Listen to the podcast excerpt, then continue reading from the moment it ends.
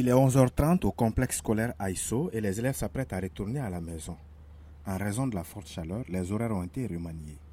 Une mesure qui vise à préserver les tout-petits de la canicule, selon Mustafa Diko, le directeur de l'établissement. Nous avons pris des mesures parce que la canicule a atteint un niveau tel qu'il nous faut vraiment ces changements-là. Nous rentrons à 7h, n'est-ce pas? Nous descendons à 11h30. Le soir, on rentre à 15h30. À l'image de cette mère, les parents d'élèves apprécient ces changements. L'étroitesse des salles de classe, les effectifs pléthoriques dans certaines écoles, en plus de la chaleur qu'il fait, rendent difficile l'apprentissage. C'est une très bonne chose de changer les horaires parce qu'il fait très chaud, les salles sont remplies et souvent il n'y a même pas de ventilo. Dans ces conditions, on ne peut pas travailler. Selon Mustapha Diko, les nouveaux horaires ont été fixés avec l'aval de l'administration scolaire, notamment le centre d'animation pédagogique.